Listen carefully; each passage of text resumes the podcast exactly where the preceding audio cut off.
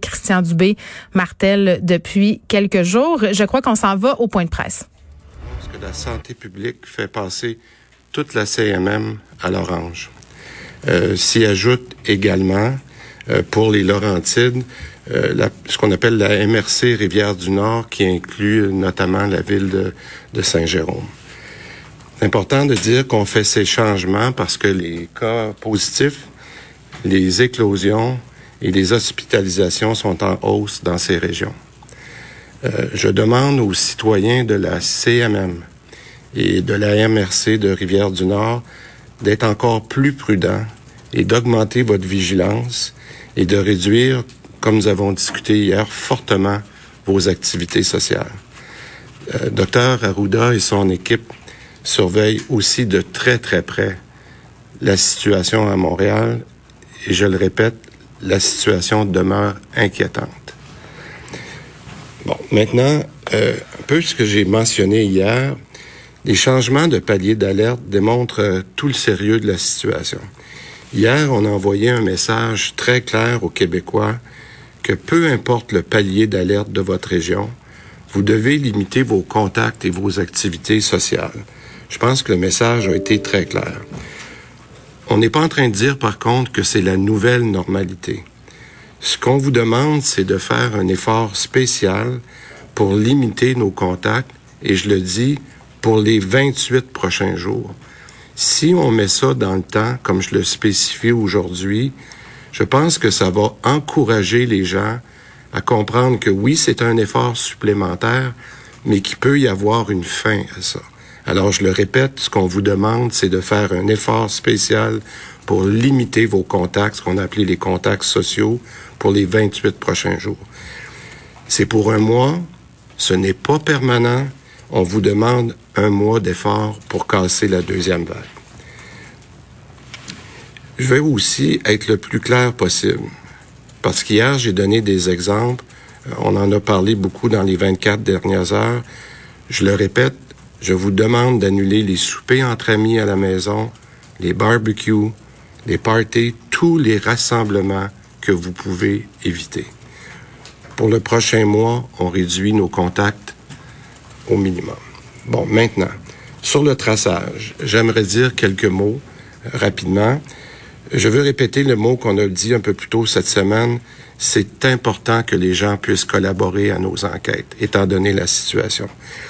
Et pour que vous sachiez euh, qu'il s'agit bien d'un appel de la santé publique, nous avons euh, fait un ajustement pour nos lignes téléphoniques et maintenant ce sera affiché santé publique sur vos téléphones quand on communiquera avec vous.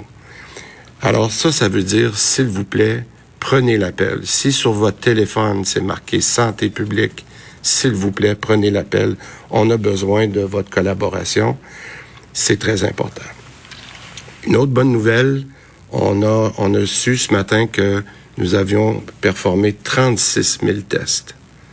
Alors, euh, ça, c'est encourageant parce que derrière les tests, on sait qu'on va avancer dans nos enquêtes, mais en même temps, ça va permettre de, de, de tester et d'avoir des cas plus rapidement. L'autre bonne nouvelle, je l'ai dit hier, faut en trouver, ou on peut en trouver des bonnes nouvelles.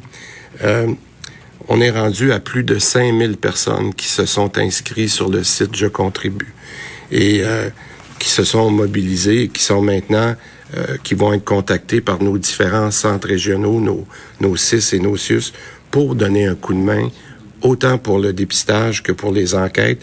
Alors, quand je vous dis qu'on fait 36 000 tests par jour, ben c'est sûr qu'il va y avoir beaucoup de dépistage, puis qu'il faut euh, l'aide qui nous est offerte par les gens qui ont appelé, elle est vraiment appréciée. Euh, J'aimerais rappeler aux Québécois en terminant qu'on a tout fait ça, on fait tout ça pour combattre ce virus-là. On doit protéger notre population, nos travailleurs de la santé, je le dis, euh, les, gens des, des, écoles, les enseignants, mais aussi, aussi, je veux rappeler que l'effort qu'on vous demande, il est vraiment particulier pour les 28 prochains jours, et je le répète, ça peut faire une grande différence. Je vais dire quelques mots en anglais. Alors, on a une durée, hein? Euh, on savait pas au départ euh, cet effort-là, on allait devoir le fournir pendant combien de temps? 28 jours. 28 jours, comme dans le film de zombie. C'est ça qu'il va falloir faire. 28 jours enfermés ou 28 jours à sortir avec les gens de notre bulle. Je pense que c'est ça qu'il faut retenir. Là. Il faut éviter les constats qui ne sont pas nécessaires. Euh, Christian Dubé qui nous annonce aussi qu'à la CMM, on, est orange. On est orange encore. On veut pas passer au rouge. Euh, un petit mot sur les tests aussi. 36 000 tests par jour. Euh, Monsieur Dubé qui voulait remercier les gens qui s'étaient inscrits en grand nombre sur Je contribue parce que euh, on le sait là, il y avait quelques ratages au niveau euh, du processus des, de dépistage parce qu'on avait majoritairement des retraités et des bénévoles, il en manquait. Donc euh, ça c'est une bonne nouvelle, mais qui dit plus de tests dit aussi plus de cas. Bon. Monsieur Dubé semble vouloir se raccrocher aux bonnes nouvelles. Moi, je vois pas tant que ça où sont les bonnes nouvelles. 28 jours, c'est quand même assez long. J'ai pas hâte, vraiment pas hâte d'expliquer ça à mon ado quand je vais revenir à la maison ce soir parce que hier, c'était la question qu'elle me posait quand est-ce qu'on va pouvoir revenir à la normale? Et là, je tape sur le même clou tout le temps. C'est le nouveau normal. C'est, on sait pas. On vit dans un film d'apocalypse. Puis je faisais la joke du film de zombie 28 jours, mais on se sent de plus en plus euh, dans une dystopie. Euh, je prends quelques minutes pour parler avec mon collègue Alexandre Moranville-Ouellette. Euh, Alexandre, salut. Ah, bonjour. Alexandre, je sais que ton beat à Cube Radio, c'est la politique et les complots. Un peu, oui. Puis c'est sûr que quand tu, quand tu le dis, c'est l'apocalypse, le climat. Ben, on se sent, on sent comme si c'était dystopique, apocalyptique. Ben dans ce temps-là, qu'est-ce qui ressurgit? Ben des gens qui pensent être des héros oui, puis des gens qui, qui, qui sont adeptes de la théorie du complot, je pense qu'on a un terreau fertile en ce moment. Et là, il y a des complotistes qui cherchent à faire arrêter un journaliste. Ben en fait, c'est toute une histoire qui est survenue hier dans les rues d'Ottawa. Un certain Brian Kidder qui a tenté de faire ce qu'on appelle une arrestation citoyenne. Je me sens entre énormes ah, guillemets parce que c'est une connerie pure et simple, là, une arrestation citoyenne. Euh, il a essayé d'arrêter le journaliste de Radio-Canada, Daniel Thibault, qui, qui est animateur justement à Radio-Can, mhm. et qui tentait de, de rejoindre les bureaux, partait de la colline parlementaire pour rejoindre les bureaux Radio-Canada. Il s'est fait interpeller par cet homme-là, ce complotiste-là, au coin d'une rue, euh, qui euh, voulait mettre la main au collet, faire une arrestation citoyenne parce qu'il pensait qu'il était le député bloquiste Mario Beaulieu. Pas du tout le donc, il y avait donc erreur sur la personne? Ben, il y avait erreur sur la personne, puis encore une fois, erreur sur le motif, parce que pourquoi voulait-il arrêter Mario Beaulieu? Il a dit que peu importe, euh, tant que c'est un député, ça lui était égal. Il voulait juste mettre la main au collet d'un député pour les rendre euh, imputables de tout ce qu'ils avaient pu faire, euh, les entraves à la justice et autres. Puis il a tenté pendant plusieurs minutes de barrer la route physiquement aux journalistes. Là, il a même fallu, il s'est interposé dans les portes. Il a fallu que lui et une collègue, on peut le voir dans une vidéo qui est devenue euh, assez viral sur les réseaux sociaux. Il fallu qu'il appelle la police, littéralement, parce que cet homme-là euh, ne voulait pas bouger. Il y a une plainte d'ailleurs officielle qui va être déposée à la police, mais moi, tu sais, j'adore Geneviève m'intéresser au complot, comprendre qu'est-ce qui se passe dans la tête de certaines personnes, mais quand ça devient physiquement dangereux, disons-le, pour des individus qui ont rien à se reprocher, là, ça commence à me fatiguer. Ben, on va en voir de plus en plus des dérapages comme ça. Puis tu sais, euh, bon, j'aime pas beaucoup parler de lui, mais euh, cet homme euh, qui est à la tête de Radio Québec, le Alexis Cossette Trudel, parle souvent de ce mouvement-là citoyen, c'est-à-dire le pouvoir qu'auraient les citoyens, certains citoyens, de faire des arrestations. c'est beaucoup partager en ce moment ce type de contenu-là dans les communautés complotistes.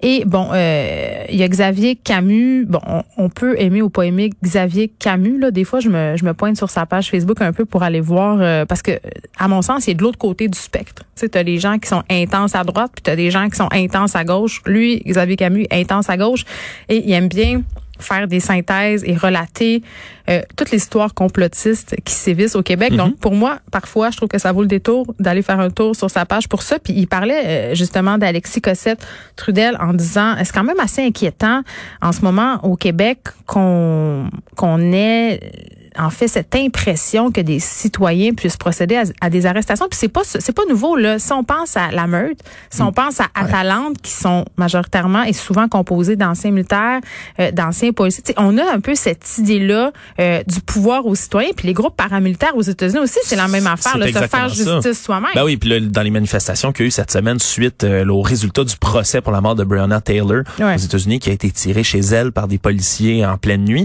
il y a eu des groupes justement paramilitaires, des milices locales composées de gens qui sont, euh, en anglais le terme c'est vigilante, des, des gens qui veulent prendre la justice dans leurs mains. Puis ça, ça revient dans beaucoup de mouvements, dont le fameux mouvement Quanon qu'on voit en ce moment. Tu sais, c'est vraiment leur acronyme, leur slogan, c'est Where we go one, we go all qui, dans le fond, veut dire que où quelqu'un se lance, nous nous lançons tous. Et ça, ça réfère justement à ça. C'est un jour, va falloir qu'on se soulève, qu'on prenne les choses en main parce que nous sommes dirigés par des tyrans.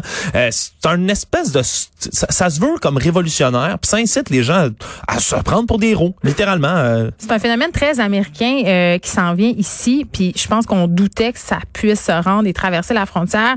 Mais là, avec ce qui se passe en ce moment, tu le dis, c'est une espèce de terreau fertile pour cette espèce d'idéologie-là, mais ça date pas de dire, tu sais, c'est pas, purement, c'est pas purement américain, moi, dans mon esprit, je pense. Ben, leur relation aux armes et le fait que ah, chaque citoyen américain ait accès à une arme et sache se servir d'une arme, ça peut donner lieu à ce type d'idéologie-là. C'est-à-dire, tu sais, on le voit dans les gated community, là, des vigiles citoyennes, des gens qui sont nullement formés pour ça, euh, qui se promènent, patrouillent les quartiers avec des guns. On l'a vu aussi euh, euh, dans le cadre de la, présidentielle américaine, des gens qui se pointent à des endroits lourdement armés ah, pour oui, en Virginie. Ben oui, oui. Tu sais, euh, on, on, se rappelle aussi de ce couple qui est sorti de sa maison pour supposément se protéger des manifestants avec leurs guns, leurs fusils. Et qui étaient des invités d'honneur au euh, Congrès des Républicains. Donc, tu sais, est-ce que est-ce qu'on est en train de se rendre là au Québec? Tu sais, à un moment donné, moi, ça m'inquiète énormément. Je me dis, avec la montée du radicalisme, puis avec la façon dont l'information circule, puis j'en parlais ce matin avec Benoît, euh, on est un peu prisonnier des algorithmes, donc les complotistes les voient ces vidéos-là aux, aux États-Unis? Oui, oui, puis c'est surtout, tu le dis, sont prisonniers euh, encore plus d'un algorithme quand tu commences à chercher des théories du complot. Tu sais, moi-même, j'en fais l'expérience souvent quand. oui, non, non, mais c'est toi en tant que ben, qu'expert ben, complotiste. je travaille, je travaille là-dessus très souvent, effectivement. Tu sais, je, je, je, me passionne un peu pour ce, genre de phénomène-là. Puis tu descends dans ce qu'ils appelle le rabbit hole, le trou Non, mais as-tu peur des fois de te faire ficher par le gouvernement? Parce que l'autre fois, avec le, la lettre qui a été envoyée à Trump. Euh, cherchais des trucs sur la ricine, puis là je me disais ah, tu sais, peut-être que je vais être flagué par les la GRC. Ben, euh, exact, puis c'est des c'est juste des fois quand tu commences à descendre, c'est qu'un vidéo mène à un autre, mène à un autre. Puis c'est même sur YouTube, euh, je pourrais presque appeler ça de YouTube, qualifier ça de YouTube parallèle, si on veut. T'es en train de te radicaliser, là? Non, non, mais quand tu commences à chercher, puis à chercher, puis à chercher, t'as l'impression que soudainement, tout ce qui te revient autour de toi a toujours rapport avec des complots, il y a toujours une vidéo de plus, il y a toujours une explication supplémentaire, puis euh, je, comprends certaines personnes qui, une fois embarquées là-dedans, peuvent plus en sortir. Hey, laissez donc ça aux policiers arrêter le monde. Hein? Merci, Alexandre.